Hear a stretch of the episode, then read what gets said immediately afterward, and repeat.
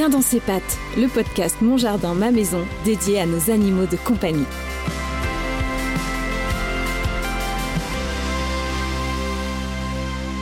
Bonjour à tous et bienvenue dans Bien dans ses pattes, un podcast proposé par Mon Jardin, ma maison et entièrement dédié au bien-être des animaux de compagnie. Dans le cadre de notre partenariat avec la centrale canine, nous allons aujourd'hui nous intéresser aux dangers des petites annonces animalières. Et oui, quand on cherche un chien à acheter ou même à adopter, on consulte d'abord ces petites annonces. Mais l'anonymat du web favorise les arnaques et les trafics sur ce marché très juteux de l'animal de compagnie et ce sont les animaux les premières victimes.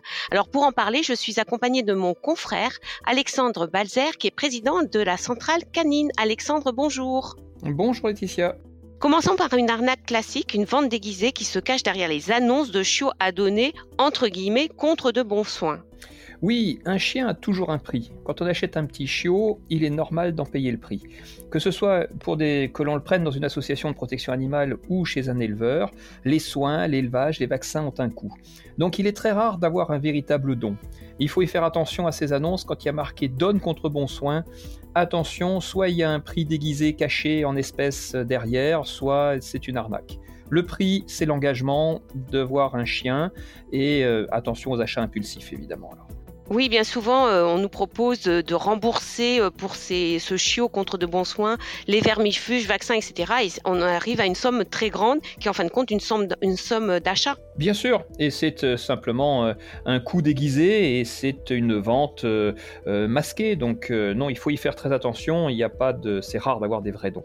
Dans le même genre, il y a une arnaque aussi commune et classique que moi j'appelle l'arnaque de l'animal fantôme. Cela commence toujours par une annonce alarmiste sur un chiot à placer en urgence. Oui, il faut être très vigilant sur les annonces euh, que l'on peut trouver sur des sites un petit peu bizarres. Il faut préférer les sites officiels d'éleveurs ou de la SCC. Mais en tout cas, il faut faire attention sur ces chiots qui n'existent pas et où il faut donner de l'argent avant même d'avoir vu le chien. C'est important quand on veut acheter un chien de voir le chiot, de voir les parents et éventuellement même de voir là où il est né et là où il est élevé. Donc c'est-à-dire d'aller voir comment ça se passe dans la vraie vie et pas simplement acheter sur une petite annonce ou se imaginer que l'on va faire un sauvetage alors qu'on ne connaît pas les gens qui vous cèdent ce chien. Et oui, parce que les arnaqueurs nous proposent de payer le transport de l'animal jusqu'à chez nous et en fin de compte, on ne voit jamais l'animal, bien entendu. Alors parlons maintenant de la vente justement des chiots et des chiens sur Internet. Il existe quand même des règles, une législation. Euh, n'importe qui ne peut pas vendre une portée de chiot. Rappelle-nous la règle. Alors, effectivement, vendre un chiot doit respecter une réglementation précise. Déjà sur la petite annonce, vous devez avoir le numéro d'identification des chiots ou au moins celui de la mère. Il faut aussi vérifier s'il y a bien marqué deux races, ce qui veut dire que c'est un chien pure race, ou si c'est un type racial. À ce moment-là, ça peut être un mélange de plusieurs races ou une apparence raciale. Enfin, lorsque l'on veut vendre un chiot, normalement on a un numéro de SIRET, c'est-à-dire un numéro de déclaration de l'élevage. Alors attention, il y a une dérogation pour les personnes qui vendent une seule portée de chiens inscrits au livre des origines. Ils n'ont pas besoin de ce numéro de SIRET.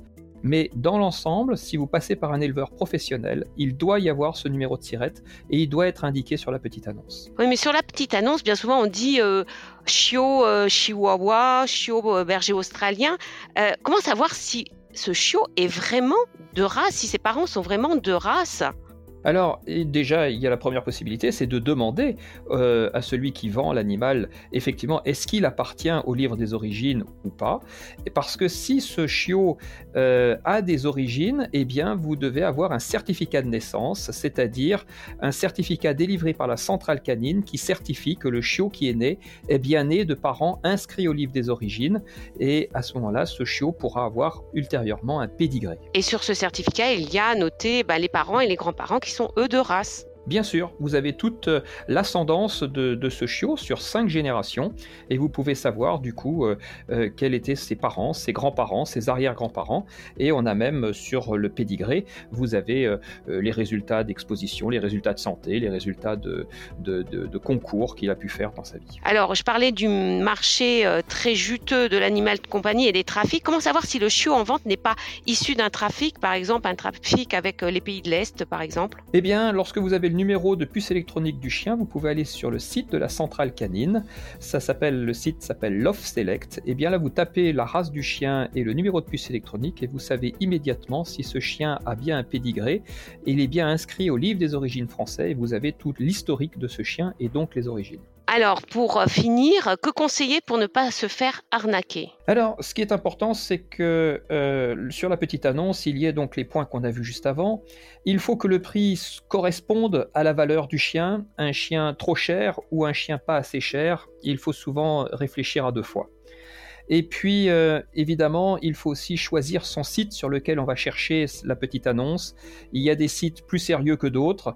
Euh, il y a des sites qui sont réservés aux éleveurs. Il y a des sites comme celui de la centrale canine où il n'y a pas réellement de petite annonce, vous avez simplement la liste des chiots disponibles, à vous de contacter après les éleveurs. Bref, plus vous passerez par des professionnels, plus vous aurez une sécurité dans l'achat de votre chien. Voilà, c'est le mot de la fin, c'est passer par des professionnels. Merci Alexandre, merci de tous ces conseils. Je vous donne rendez-vous pour un autre podcast consacré aux chiens en partenariat avec la Centrale Canine. À très bientôt. Merci. À bientôt. Bien dans ses pattes, un podcast à retrouver sur le site Mon Jardin, ma maison et sur toutes les plateformes de téléchargement Spotify et Deezer.